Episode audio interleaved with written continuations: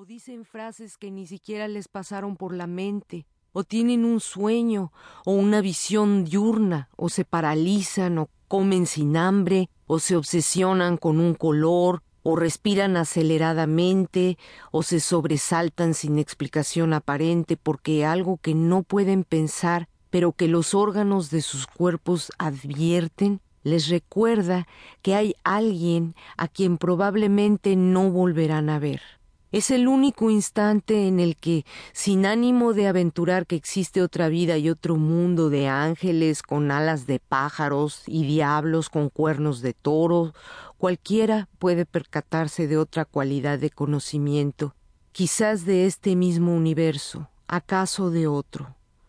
Por eso, además del vasto cuerpo de disertaciones sobre el sentido del arte, es posible que Tolstoy divisara a Shakespeare como un lugar al que no quería llegar, había escrito. Lo extraño es que la brillante joven Elena Sotelo haya estado elaborando ese ensayo sobre el fallecimiento de Tolstoy justo cuando empezó a forjarse el suyo, espectacular e insólito, ocurrido quince años después.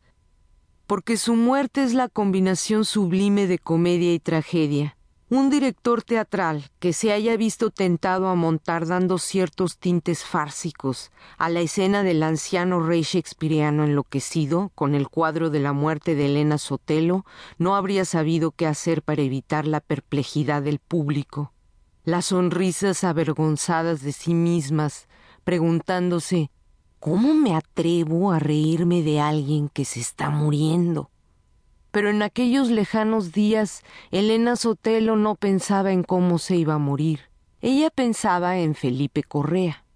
en sus ojos claros, en su bigote estrecho y compacto, en cómo conquistar su corazón,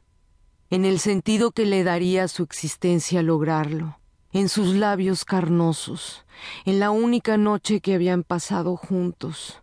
en lo que ella de seguro hizo mal la única noche que pasaron juntos, en el momento en que dejó de acariciarla para cambiar el lado del disco de acetato que estaban escuchando,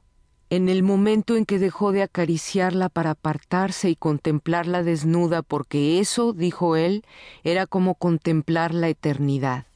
En el momento en que dejó de besarla para penetrarla, en el momento en que dejó de besarla para siempre en las horas que desde entonces pasaba Elena rondando la puerta de la casa de Felipe, en la noche en que se le ocurrió llevarle serenata con mariachis y él no estaba en su casa, por lo que Elena solo logró fastidiar a los vecinos, en lo que pudo haber hecho mejor la única noche que pasaron juntos para evitar el desastre del siguiente día, en las palabras que debió haber pronunciado, en las palabras que debió haberse guardado en el cajón de sus reflexiones, en sus pantorrillas, tal vez demasiado abultadas, en su cabellera cobriza, tal vez demasiado rizada, en la grasa de sus caderas, tal vez demasiado visible, en sus pezones, tal vez demasiado pequeños para el tamaño del seno, en lo que debió haber dicho sobre Montaigne,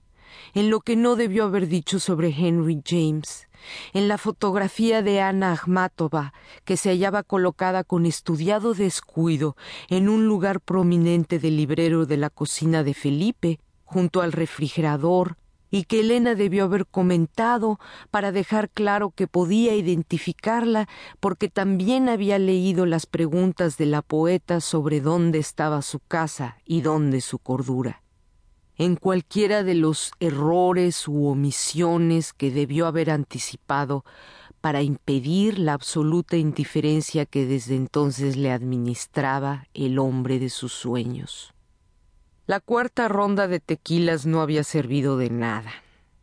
Ella seguía manteniéndose alerta mientras los demás se entregaban a las promesas de la conversación que cada noche esperaba el amanecer en la cantina La Guadalupana misma que por aquellos tiempos no era todavía un atractivo turístico de la Ciudad de México.